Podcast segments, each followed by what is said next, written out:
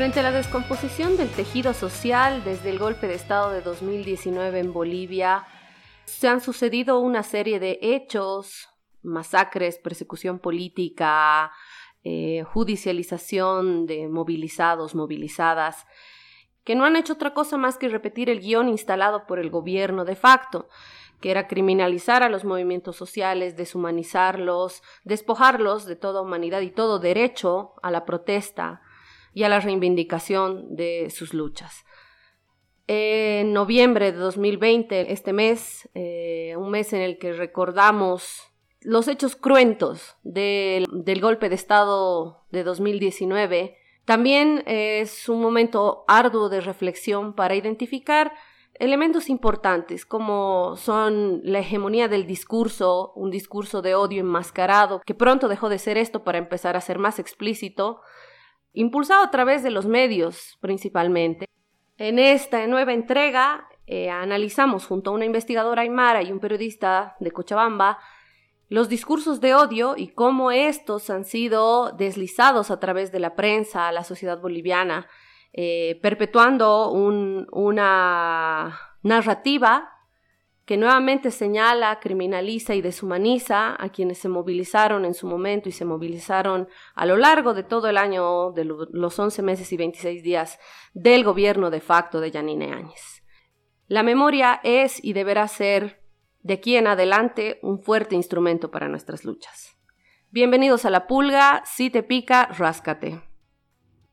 Para entender a qué nos referimos con discursos de odio, hemos invitado a una compañera Aymara con quien vamos a desmenuzar un poco más este concepto. Bienvenida al programa. Hola, bueno, muchas gracias por la invitación, la oportunidad también de compartir eh, reflexiones, análisis, pero también eh, miradas ¿no? desde estos lados. Eh, soy María, en este momento estoy haciendo investigación eh, mucho, mucho con contenido de, la noción y acción de plurinacionalizar. Contanos un poco más eh, sobre los discursos de odio. ¿Qué es un discurso de odio? Bueno, los discursos de odio eh, no, no necesariamente a veces son frontales, ¿no? Sino pueden venir encapsulados, pueden venir empaquetados y eso es lo que básicamente hemos estado viviendo eh, de manera muy abierta, podríamos decir, desde fines del 2019 y todo lo que queda hasta la fecha del 2020. Eh, principalmente puede venir cargado, por ejemplo, de un componente muy fuerte de clasificación de la sociedad, es decir, de segmentación, de incluso de georreferenciación de los grupos sociales y cómo a estos se los interpreta, se los traduce, se los estereotipa o se los clasifica bajo ciertas categorías. Por ejemplo, salvajes. ¿no? Todos los indios y las indias en este momento, que además osamos alzar la voz, porque otra cosa es que seas calladito, ah, si osamos alzar la voz, somos calificados de salvajes, ¿no? Somos calificados de indias y eso eh, muchas veces viene eh, empaquetado en una especie de, podríamos decir, papel papel de colores eh, que eh, trata de resguardar supuestamente los derechos de los demás en desmedro de la, del derecho a la libre expresión o libre eh, pronunciamiento o defensa de tus propios derechos. Como el discurso de recuperar la democracia entre grandes comillas de 2019, por ejemplo. Exactamente, ¿no? Unos, como ahora podemos ver, y eso creo que es mucho más abierto que incluso el año pasado, en este año, el 2020, se ha profundizado eso y es, por ejemplo, eh, algunos que luchan, entre comillas, por la democracia para esta sociedad, para los medios de comunicación y para los analistas que tienen palestra pública, son activistas. Los demás, ¿qué somos? Los demás somos salvajes, somos indios pagados, ¿no? Eh, somos ignorantes, porque además nos exponemos a la pandemia, estamos eh, provocando contagios masivos, cuando los otros son los que también están en esa movilización. Entonces, como, como les digo, ¿no? Estos discursos muchas veces vienen empaquetados a la luz de la defensa de unos derechos o de un tipo de democracia, para mí totalmente democracia colonial, que solo reconoce ciertos actores, ciertas estructuras, ciertas prácticas y ciertos formatos y narrativas, ¿no? Que vienen de la mano y de la voz, muchas veces de la reproducción de los mismos medios de comunicación, de los típicos analistas que siempre están en, estos espacios en los cuales eh, los micrófonos son abiertos para esta gente, donde el otro se invisibiliza, ¿no? Y donde el otro pierde toda su condición también de sujeto político, es decir, de persona que tiene derecho a opinar, a hablar, a disentir, ¿no? A, opinar con lo contrario incluso, a defender sus propios derechos desde sus formas y sus conocimientos y sus condiciones, a defenderse, a autocuidarse. Hemos visto una hegemonía del discurso que se instaló después del golpe de Estado de 2019, que se instaló principalmente a partir de los medios, eh, con las primeras noticias que salieron, que indicaban que hordas iban a llegar a las ciudades. Eh, ¿qué, ¿Qué puedes comentarnos al respecto? Yo diría que ha habido un franco develamiento de lo que son estas sociedades coloniales, ¿no? Sociedades coloniales que racializan este relacionamiento. Y la racialización no es una mala palabra. ¿Por qué? Porque también hemos visto que a la, categoría racialización le han empezado a clasificar como de extremista, digamos, ¿no?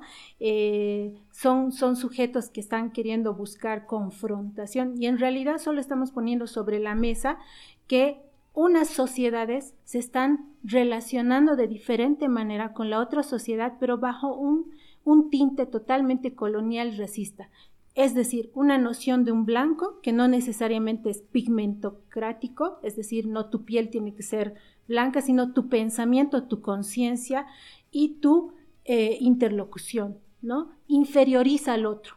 Y por lo tanto, como el otro es inferior, ese otro también no es pues un sujeto educado, no es un sujeto que es capaz de hacer actividad política. Todas sus reacciones políticas de ese otro, de ese inferiorizado, digamos, subordinado, todas sus prácticas son de salvajes, de hordas, de ignorantes, ¿no? De, de sucios y de cualquier otro tipo de clasificación y categorización que adjetiva y trata de hacer al otro un sujeto inferior, un sujeto incalificable para ejercer ciudadanía y ejercer derechos. Eso lo hemos, lo hemos evidenciado, como decíamos, desde el golpe de Estado y no es que ha cambiado la situación, ¿no? Eh, recientemente veíamos, eh, después de estas elecciones con eh, un nuevo parlamento, evidenciamos titulares de prensa que mostraban justamente, no recuerdo un titular en particular de página 7, ¿no? Un cocalero y un profesor están a cargo ahora de la Asamblea, ¿no? Que es la Cámara de Diputados y la Cámara de Senadores. Y yo recuerdo haber leído en algún lugar eh, que decían, que justamente decían, bueno, pero es que no es necesariamente malo referirse como cocalero, en el caso de Andrónico Rodríguez.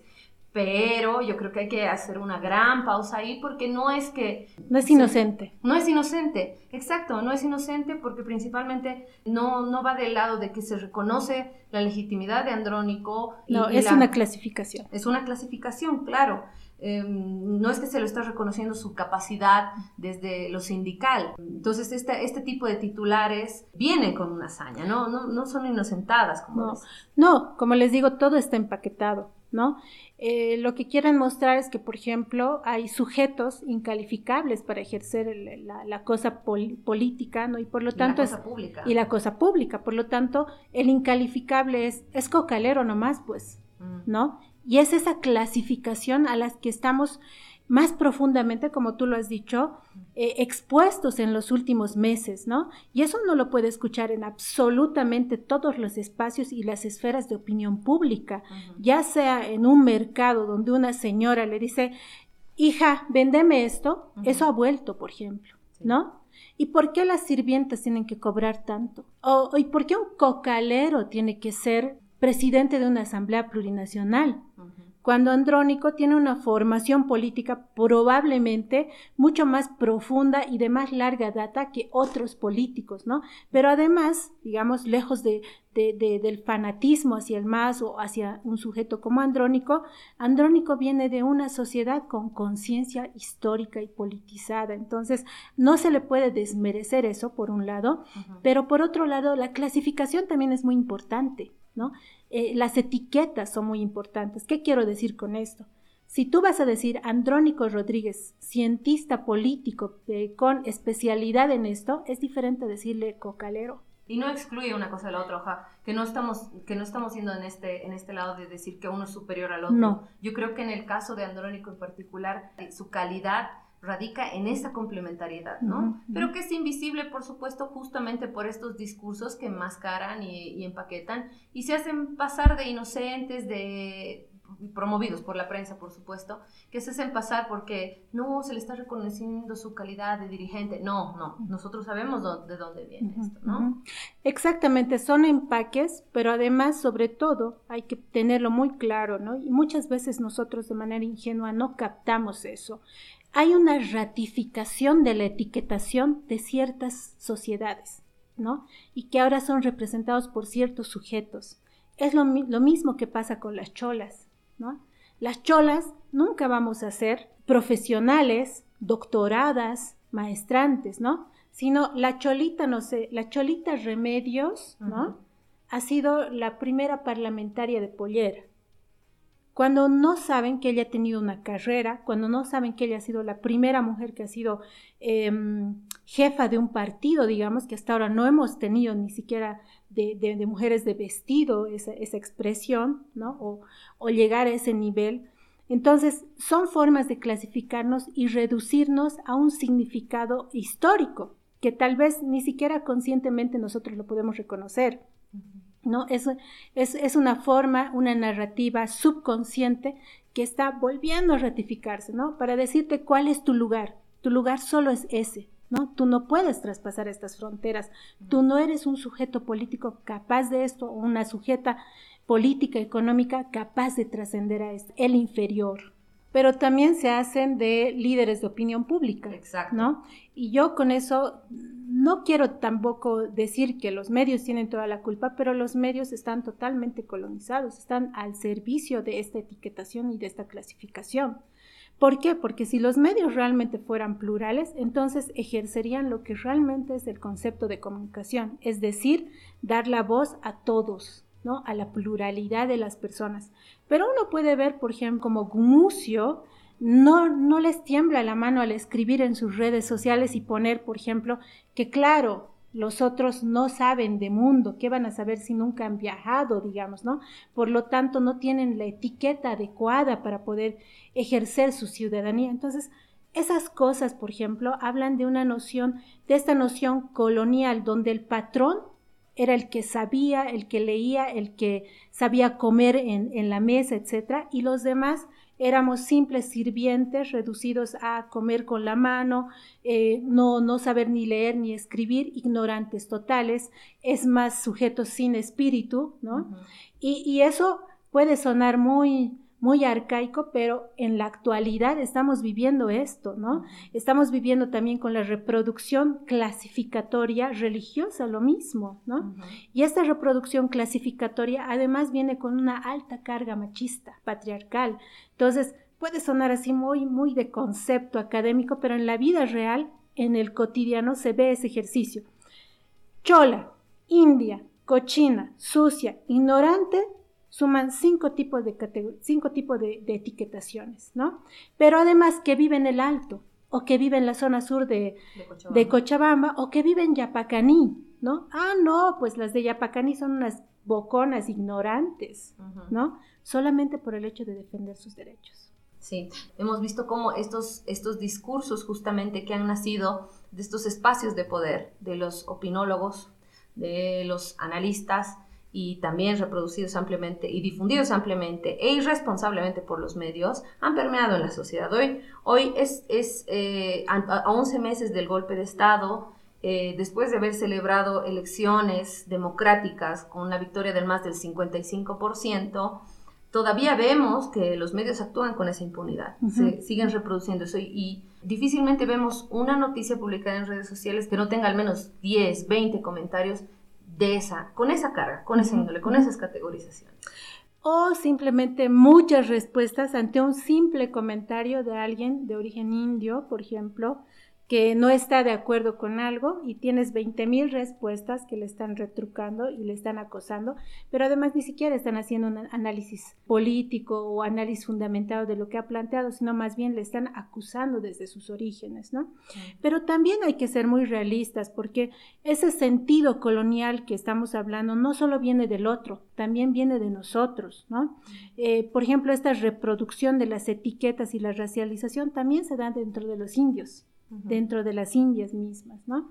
Es decir, la gente popular no está libre de eso, ¿no? Dentro se va reproduciendo esta clasificación y esta estereotipación. Entonces, es un problema estructural y por eso a mí me llama la atención que eh, grandes opinólogos, analistas o académicos, gente que dice tener eh, la palabra, digamos, eh, calificada para opinar, no se toman la molestia de analizar lo que está, en lo que está derivando esto en nuestras sociedades, ¿no? Sin embargo, estas, estas eh, narrativas, ¿no? Y estos discursos de odio y de racismo están cada vez más profundos y están siendo abonados muy eh, funcionalmente, diríamos, por estas élites, ¿no? Porque muchas veces también el sujeto se generaliza, es decir, estos discursos se profundizan o se potencian, si quieres, cuando se trata de un sujeto femenino. Y, ahí es donde se invisibiliza, por ejemplo, este tipo de racializaciones, discriminaciones, exclusiones, se invisibiliza totalmente al rol de las mujeres de clase popular, ¿no? De clase indígena, de clase campesina, ¿no? Se las invisibiliza totalmente a la luz de estas etiquetaciones. Un, elemento también que es bien importante en esta etiquetación femenina, si quieres, hacia la mujer y a todo lo que tiene que ver con la cuestión de la vida, porque también pasa eso con las guaguas, ¿no? Eh, a, un, a, un, niño se le dice yocalita y millita, ¿no? Nosotros le decimos de cariño, pero cuando una señora bien o un señor bien lo trata, es como este yocalla, digamos, ¿no? De manera despectiva, esta imilla, digamos, ¿no? Entonces, fíjense que cómo estas sutilezas también se van traduciendo generacionalmente, pero no solo en discursos abiertos, ¿no? Yo creo que la, la sociedad femenina, pero también la sociedad de las guaguas, sufren esto de manera más sutil, pero más sistemática en el trato cotidiano, Hemos visto, por ejemplo, que ante opiniones que cualquiera de nosotras pone, puedes recibir ataques, sí, en tu muro directamente, pero también a través de mensajes, ¿no? Y eso puede ser, digamos, que en un entorno así medio más tecnologizado se pueda ver y tú puedas eso incluso contabilizarlo, etcétera, pero en el cotidiano también tú puedes ser muy profesional, muy, eh, muy académica, incluso muy analista, pero al final eres reducida a simple chola, india, sucia y no sé qué. De la manera más despectiva. Exactamente. Yo, yo tuve conocimiento el año pasado, antes del golpe, de una organización que hacía una categorización de, de, las formas de discurso del odio y cómo, y más que una categorización, a mí me pareció muy importante cómo era una escalada.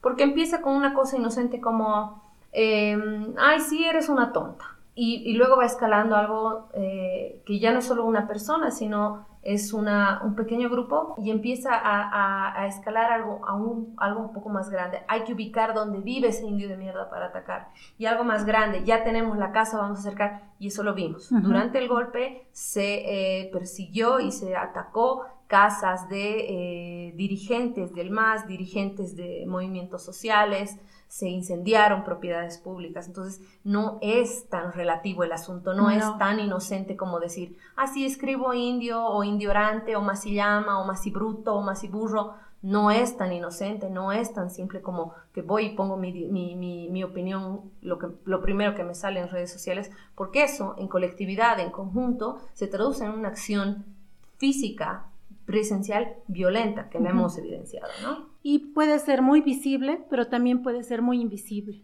Es el caso, por ejemplo, de muchas hermanas eh, pertenecientes a organizaciones de Bartolina Sisa de nivel territorial, que incluso podrían haberse identificado incluso como antimasistas, ¿no? Pero solo por el hecho de ser dirigentes de base de las Bartolinas o ser de pollera, etcétera, han sido perseguidas, han sido acosadas, y hasta sus oficinas han sido tomadas, ¿no? Entonces, eso, por ejemplo, la, opinión pública en general no lo ve, no lo concibe, no lo considera. Por eso es muy importante tener claridad de cómo funcionan estos aparatos de comunicación, de visibilización, pero también de creación de una narrativa, ¿no? Eh, el resto, digamos, el que estamos embobados en, en, el celular, en el WhatsApp, en el Facebook o en la tele, estamos comprándonos calle 7, ¿no? Estamos comprándonos incluso a través de eso la etiquetación de la estética de lo que es gente bien y todo lo demás ahí no calza, ¿no? Fíjense cómo es todo un aparato cognitivo que va recreando esta fijación y como tú bien lo dices, el solo hecho de que tú pongas hasta like a eso y va a decir, ah, pero este tiene 100, 100 likes, digamos, sobre una frase, entonces ya está como ratificando esta narrativa, ya está ratificando ese concepto y está generando una masificación de esa, de esa mm, etiquetación. Hablemos del rol de la prensa. Bienvenido al programa. Hola, ¿qué tal? Mi nombre es Sergio de la Cerda. Em, yo soy periodista cochabambino, llevo en el oficio ya 16 años. En ese tiempo he podido hacer una maestría en comunicación, ganar algunos eh, premios del país y enfocarme eh, fundamentalmente en el periodismo cultural. He sido ex jefe de informaciones del diario Opinión y tengo algunos libritos en coautoría por ahí. Un saludo a todos. Gracias Sergio y bienvenido al programa. Eh, sí, queremos empezar esta segunda parte eh, conversando justamente sobre el cerco mediático. Han sido 11 meses y 26 días del golpe de Estado. Quiero que les comentes a la audiencia, me comentes a mí cuál es tu percepción sobre esto y, cómo nace el término en una primera instancia quizás eh, en noviembre del año pasado. ¿Por qué empezamos a hablar de cerco mediático en ese momento? Eh, bueno, mira, yo creo que empezamos a hablar eh, de cerco mediático en ese momento porque el mismo gobierno se ha encargado de hacer explícita su condición represiva.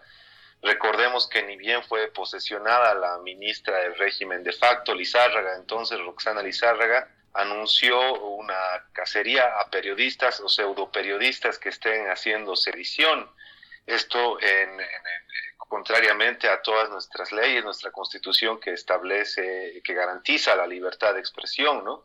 Esta declaración de principios eh, del régimen se vio después eh, reflejada en la suspensión de informativos, por ejemplo, por parte de 53 radios comunitarias, inmediatamente se cortó eh, de las señales del cable, por ejemplo, los informativos de Telesur, DRT, inició asimismo eh, o iniciaron juicios contra cadenas eh, privadas de televisión.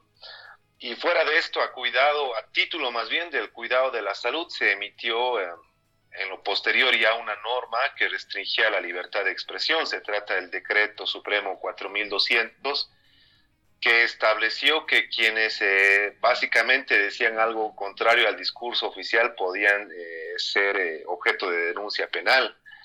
Con esta herramienta jurídica, eh, el Ejecutivo, el régimen de facto, ha promovido la, detención de decenas de ciudadanos que han sido inculpados, eh, varios de ellos, por el simple hecho de tener en sus celulares eh, algunos grupos de mensajes contra el régimen. Y esto fue yendo para peor. Este decreto fue luego complementado por el decreto supremo 4231 que amplió esta, esta situación de de contravención a la libertad de expresión incluso para los artistas. Se estableció que hasta los artistas podían ser pasibles a denuncias eh, por delitos tipificados en el Código Penal. Por supuesto, ya esto ya llegó a ser un extremo y organizaciones eh, de la sociedad civil, entidades, eh, también organizaciones del mundo se pronunciaron al respecto, los mismos artistas también, y el gobierno tuvo que retroceder en esto, ¿no? Pero eh, ya, ya habían sido a esas alturas cumplidos eh, los propósitos intimidatorios que han persistido hasta esta misma semana contra, contra quienes eh, han sido críticos del gobierno, ¿no? se ha visto también la cooptación de, de, los medios estatales con un discurso antidemocrático muchísimas veces y se ha visto además una muy fuerte inversión del Estado en eh, medios privados con propaganda. Un medio independiente estimaba que se habían pagado eh, cerca de 3 mil bolivianos por minuto a lo largo de este año en medios privados para la emisión de propaganda de supuesta gestión gubernamental y también eh, durante un buen tramo eh, directamente de propaganda política para la señora Janine Áñez, ¿no? Entonces, todos estos elementos hacen que podamos hablar de un cerco mediático en Bolivia vigente seguramente hasta el día de mañana. Sí.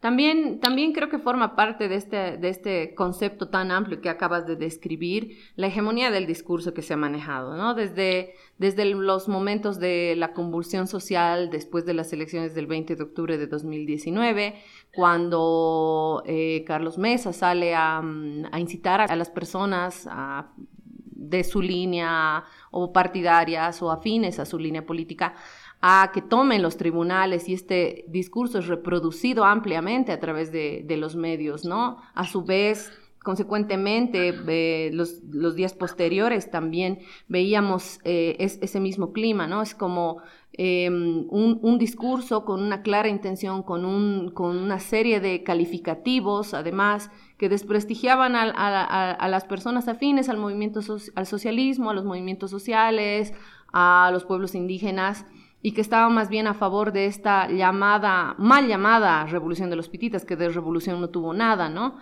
Pero creo que sí es sumamente importante también recordar esta, esta cuestión, ¿no? ¿Tú cómo has visto ese, ese tema de la hegemonía del discurso desde ese primer momento que pienso yo ha ido escalando?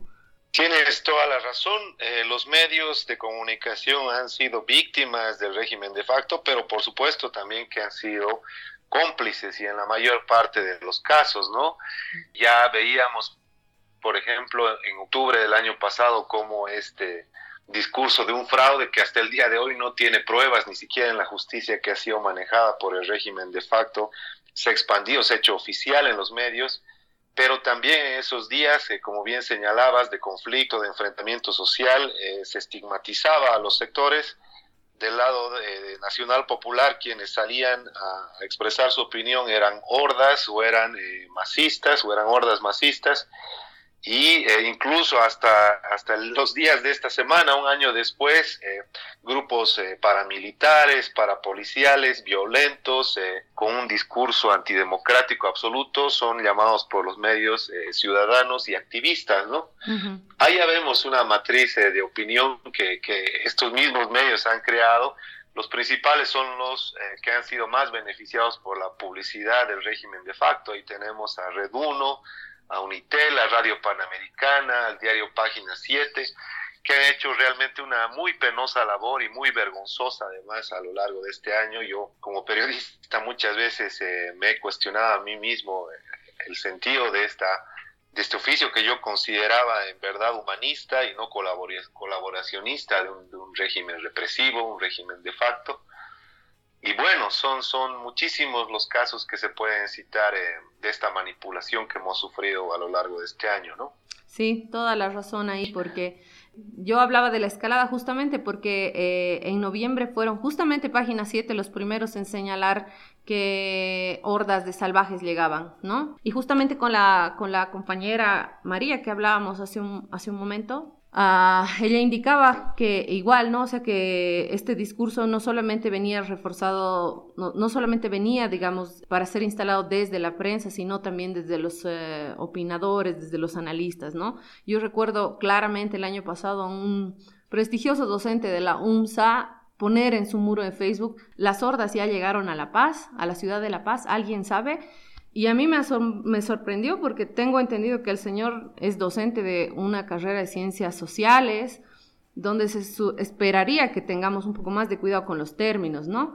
No sería tanto el problema si no fuera que ese discurso que se ha ido vertiendo de a poquito y que se ha ido hegemonizando a través de los medios no hubiera, no hubiera calado de la forma que ha calado, pero caló. Y hoy en día es bien difícil que nosotros podamos encontrar un medio que esté exento, libre de ese tipo de calificativos, ¿no? Así es. Eh, bueno, eh, yo tengo un ejemplo sobre esto que decías al principio que me parece además emblemático porque es incontrastable. Durante los días del inicio de la pandemia, recordemos que había muchísimos compatriotas eh, bolivianos del, lado, del otro lado de la frontera con Chile, donde ellos eh, fueron a ganarse la vida, que querían retornar al país. Yo recuerdo el caso muy puntual de un titular de página 7 que pintaba de cuerpo entero este diario, ¿no? El titular decía, bolivianos amenazan con volver al país. O sea, se supone que todos los ciudadanos bolivianos tendríamos el derecho de transitar libremente por, por, nuestro propio país, pero para este diario, claro, estas clases subalternas, generalmente obreros, los compatriotas que, que tienen que emigrar, eh, amenazaban en realidad con ingresar al territorio nacional, ¿no? Esto, eh, más allá de, de, lo estrictamente político, digamos, creo que eh, demuestra de qué lado están los medios, han estado los medios de comunicación bolivianos y varios de ellos apoyados, como decías también, en estos analistas, entre comillas, varios de ellos con, con, un prontuario prácticamente político que expresaban más, eh, más deseos personales que análisis concretos de la realidad y que, bueno, se han, se han equivocado eh, de cabo a rabo en estas elecciones. por ejemplo, no hay toda una intelectualidad de entre comillas, también que ha legitimado no solo el golpe de Estado, sino incluso hasta la estética de, la, de, la, de los paramilitares que ha venido a continuación, ¿no? Hay eh, libritos que son vergonzosos, como este, por ejemplo, de un señor eh, llamado Robert Brockman, que, que se hace decir periodista e, historiador, que, que, le trata de dar cierta épica a esta, entre comillas, revolución de las pititas, que de revolución no ha tenido absolutamente nada, ¿no? Eh, y ahí romantiza eh, y justifica movimientos absolutamente eh, racistas y violentos, como por ejemplo este tema de la, estos de la, de la resistencia juvenil cochala, ¿no? O, los miembros de la Unión Juvenil Cruceñista, que son en realidad grupos de choque, sin ningún norte ideológico, mucho menos democrático ni de, ni de construcción del país, ¿no? Seguramente eh, con, este, con esta legitimación también es que han seguido operando estos grupos a lo largo de este año y por ello los medios de comunicación del país también son corresponsables de esta descomposición social en la que nos encontramos. Durante toda la semana, esta, por ejemplo, hemos visto hechos de violencia entre, ciudadanos que se agreden unos a otros. El tejido social está roto y los medios son cómplices eh, absolutamente de esta penosa realidad. Me agrada mucho que hayas eh, saca justo el tema de la resistencia, que es una es un grupo que ha llamado nuestra atención, al que le hemos dedicado un programa entero, porque como lo decíamos en ese momento, en diciembre de 2019 nosotros ya habíamos sentido en carne propia lo que es estar frente a estos grupos parapoliciales, paramilitares, ¿no? Específicamente en el caso del periodismo, por ejemplo, desde el lado del periodismo más bien, en ese momento, en el ataque a la Asamblea Departamental en Cochabamba, en diciembre de 2019, también se atacó a la prensa. Eh, y eso yo recuerdo porque yo estaba ahí, eh, en la desesperación que teníamos, llamamos a todo el mundo para que se haga presente como veedores, al menos, porque realmente no había nada que se pudiera hacer más, ¿no? Necesitábamos que hayan otros ojos más que pudieran relatar lo que estaba pasando. Y recuerdo claramente, por ejemplo, que agredieron a una, a una periodista de opinión, de, perdón, de los tiempos y agredieron a un periodista de, eh, de un canal de televisión que ahorita no recuerdo exactamente el nombre. Y recuerdo el titular del día siguiente reportando lo que había pasado y decía, masistas se enfrentan con la resistencia. Y era como muy trágico ese porque nunca nos preguntaron nada a los periodistas, a nosotros que estábamos haciendo la vigilia, que no éramos, no, no teníamos y no tenemos militancia con el, con el partido, con el MAS, ¿no? Pero sí somos eh, defensores del proceso de cambio. mi punto es que al final no se acercaron a preguntar, sufrieron también vejámenes, intentaron hacer un una primera denuncia en ese momento, y creo que no prosperó. No sé por qué, quizá nos lo puedes comentar, porque además recientemente eh, se está eh, lanzando otra denuncia eh, ante la Fiscalía justamente para procesar por nuevamente la prensa. Ha, ha, sufrido también el ataque violento de estos grupos, ¿no? En efecto. Y bueno, sí, yo soy, puedo dar fe además de la lucha que han tenido tú, varios grupos de jóvenes acá en Cochabamba que han plantado cara y pecho al al fascismo, una actitud además eh, extraordinariamente valiente. Quiero aprovechar antes de ir al grano de felicitarles a ti, a estos jóvenes que, que han hecho eso, porque eh, les debemos también a ustedes ahora la reconquista de la democracia. Eso en primer término, pero en segundo ya a lo que tú ibas, eh, sí, sí ha habido una relación, eh, creo que de víctima a victimario en, cuanto a los medios y la resistencia juvenil Cochala. A mí me pareció por demás trágico que durante los días de octubre y noviembre del año pasado, estos medios, sobre todo los cochabambinos eh, televisivos, escritos incluso, calificaron de héroes a, esta agrupación violenta. Vi con mucha, con muchísima pena y dolor cómo es que eh, los colegas periodistas no tenían, eh, para ya no hablar de conocimiento histórico, un, mínimo de sentido estético al ver a estos jóvenes encapuchados, con, con, con, símbolos eh, fascistas prácticamente, responsables de agresiones constantes incluso a mujeres, ancianos y, eh, darles esta palestra de héroes. Me pareció eso muy impresionante, pero esta relación se fue resquebrajando también eh, muy rápidamente en tanto, en tanto estos dos sectores entraron en contacto, ¿no? Como tú bien has recordado, los, los, jóvenes de esta resistencia han agredido a periodistas desde prácticamente el inicio de la gestión del régimen de facto, y esto ha resquebrajado un poquito la, la, relación eh, entre, entre estos sectores, aunque ciertamente, y eso seguramente eh, se va a investigar en lo posterior, ha habido una protección institucional también eh, desde los propietarios de los mismos medios a estos grupos paramilitares. Sin embargo, debo apuntar que ha habido periodistas valientes que han tratado de romper eso en medios, en medios eh, privados y también en algunos otros que no corresponden a esta figura de medio privado como tal, que han ido denunciando constantemente estos abusos y han puesto en evidencia la naturaleza de esta organización delincuencial. Por ello es que han sufrido también muchísimas amenazas a lo largo de este tiempo y también eh, agresiones directas, ¿no? Eh, pese a ello, eh, sin embargo, también puedo decir que eh, hay colegas realmente pititas con todo lo que ello significa en la misma prensa.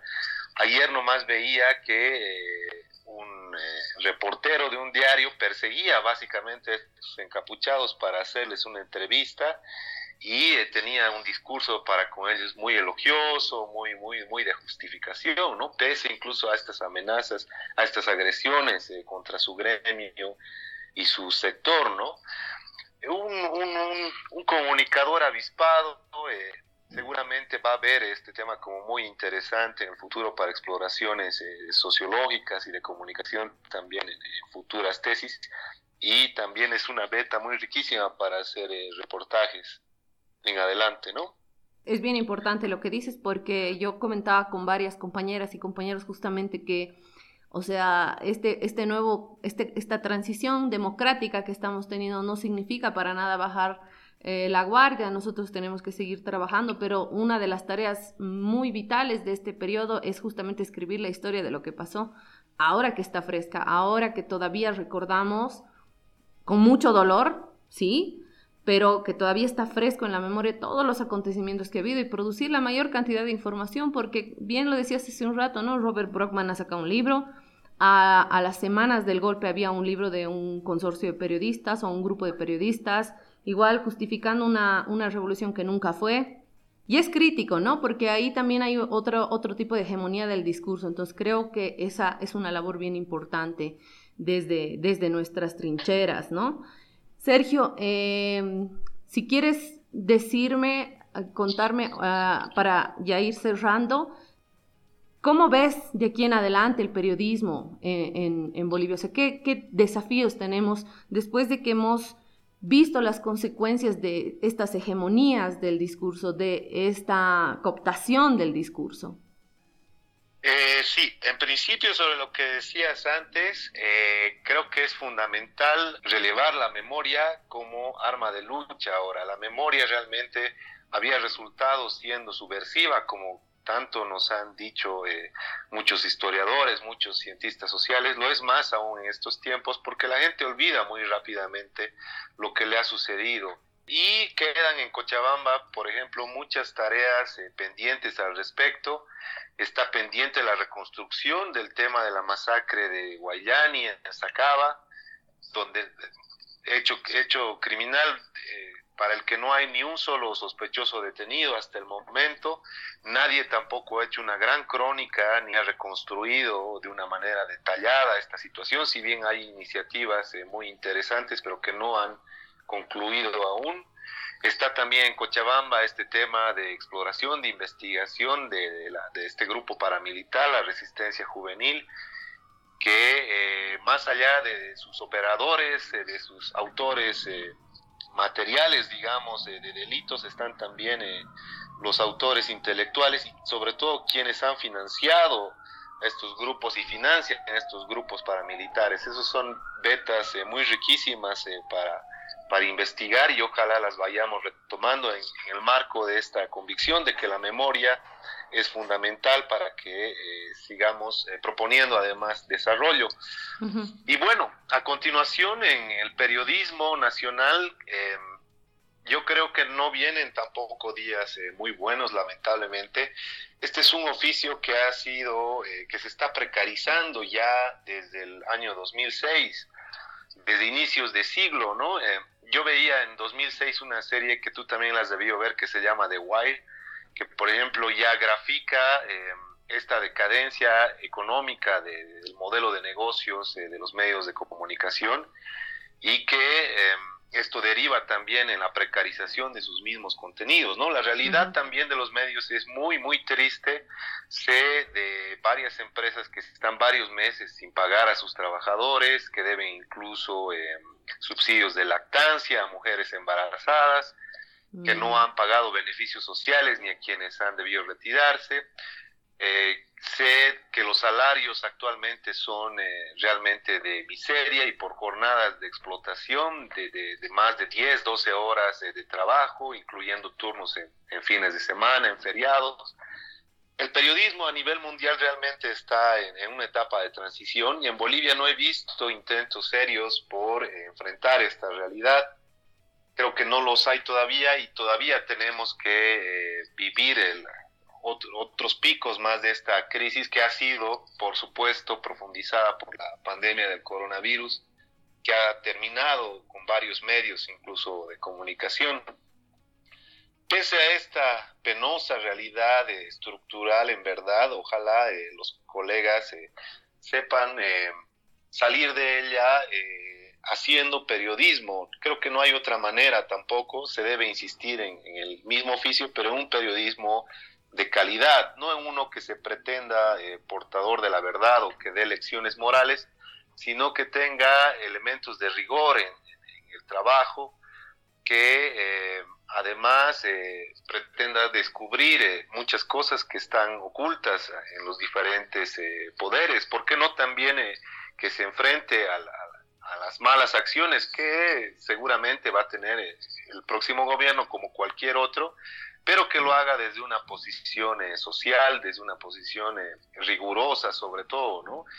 Eh, estamos los bolivianos cansados de ser manipulados por, por, por, medios como lo he dicho, Red 1, Unitel, Página 7, Radio Panamericana, que más que escudriñar en la realidad, lo que ofrecen es una opinión al respecto de la realidad y una opinión además sumamente sesgada, pobre, y eh, que favorece a los sectores eh, siempre privilegiados y poderosos, ¿no? Ya a modo de despedida, ¿qué quieres decir para cerrar?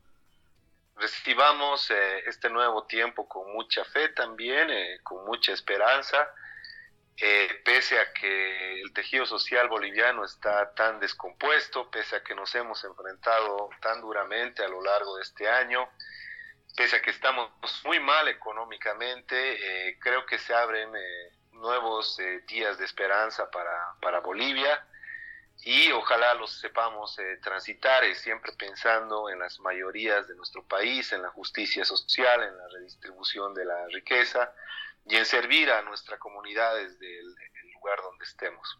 Eso, un gran saludo y gracias a todos los que nos han escuchado. Bueno, creo que es muy importante reconocer este tipo de, argumentos que están corriendo en nuestra sociedad en este momento. Vuelvo a reiterarlo, no solamente del otro, probablemente ahorita lo del otro está generando más mella y más indignación, pero también hay que reconocer que estamos haciendo esa misma reproducción colonial de etiquetación, de narrativas, de discursos de odio, etcétera, dentro de nuestras propias sociedades, porque no nos olvidemos que un indio desclasado es peor que un no indio, ¿no? Es peor que un blanco. Entonces, eh, eso también hay que reflexionarlo y traducirlo desde nuestras propias conciencias, yo diría, porque más allá de, cualquier análisis político, académico, etcétera, hay que empezar a tomar conciencia de esto. Yo agradezco mucho esta apertura y este tipo de, entrevistas, creo que son muy valiosas. Agradecemos profundamente a Sergio y a María por eh, darnos el tiempo eh, para este espacio de reflexión. Reiteramos nuestro compromiso de mantener la memoria viva para la reconstrucción de este tejido social fragmentado, con la puntualización, la importante puntualización de que reconciliación no es sinónimo de impunidad.